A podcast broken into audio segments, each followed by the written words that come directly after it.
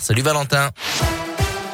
Bonsoir Adrien, bonsoir à tous. À la une de l'actualité, Lyon, c'est la ville où se construit l'avenir. Ce sont les mots de Yannick Jadot, présent à Lyon pour dévoiler son programme baptisé le projet des possibles aujourd'hui.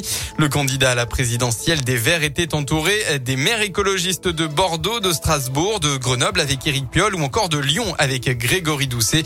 Il a notamment promis dans son programme l'arrêt de 10 réacteurs nucléaires d'ici 2035, 6 000 nouvelles éoliennes, un impôt sur la fortune climatique ou encore la construction de 700 000 logements sociaux.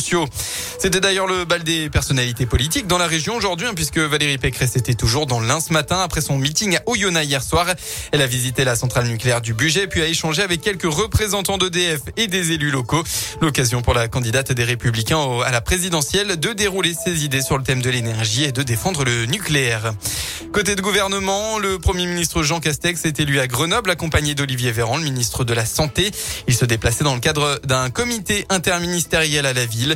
En fin de matinée, le Premier ministre a été pris à partie par des gilets jaunes, mais aussi des antivax, assassins, honte de la République, pouvait-on entendre. À la suite de ces débordements, le programme de sa visite a été un peu modifié. Jean Castex a affirmé regretter ces incidents.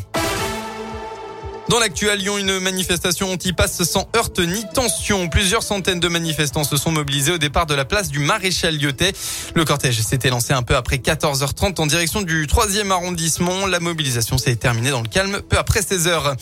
Quelques modifications concernant le passe vaccinal d'ailleurs. Dans une courte vidéo publiée hier soir, Olivier Véran a précisé la mesure précédemment valable euh, six mois après une infection Covid. Le certificat de rétablissement se verra désormais désactivé au bout de quatre mois et ce de façon rétroactive à partir du 15 février. Des millions de Français sont donc euh, concernés. On passe au sport. Tonnerre dans cette Coupe de France de football féminin. En huitième de finale, l'île lyonnaise affrontait le PSG tout à l'heure. Eh bien, les Parisiennes auront eu leur revanche après la lourde défaite 6 buts 1 il y a quelques mois. Elles se sont imposées 3 à 0. Éliminées, les joueuses de Sonia Bonpastor vont devoir se remettre la tête à l'endroit pour continuer à régner en maître sur la D1. Prochaine rencontre à domicile face à Bordeaux dimanche 6 février prochain. Ce sera à 14h45.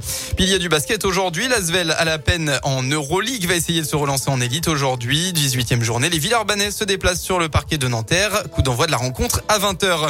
Et bien enfin en rugby, le loup est actuellement sur la pelouse de Perpignan en top 14. C'est euh, actuellement la pause. La météo pour votre journée demain est bien rebelote. C'est encore la grisaille qui va dominer dans le Rhône. Quelques averses localisées seront présentes dans la matinée. Le temps sera tout de même plus sec dans l'après-midi, mais toujours sans soleil. Côté Mercure, ça augmente encore un petit peu. Vous aurez au maximum de votre journée entre 5 et 9 degrés. Bon début de soirée à tous à l'écoute de Radio Scoop.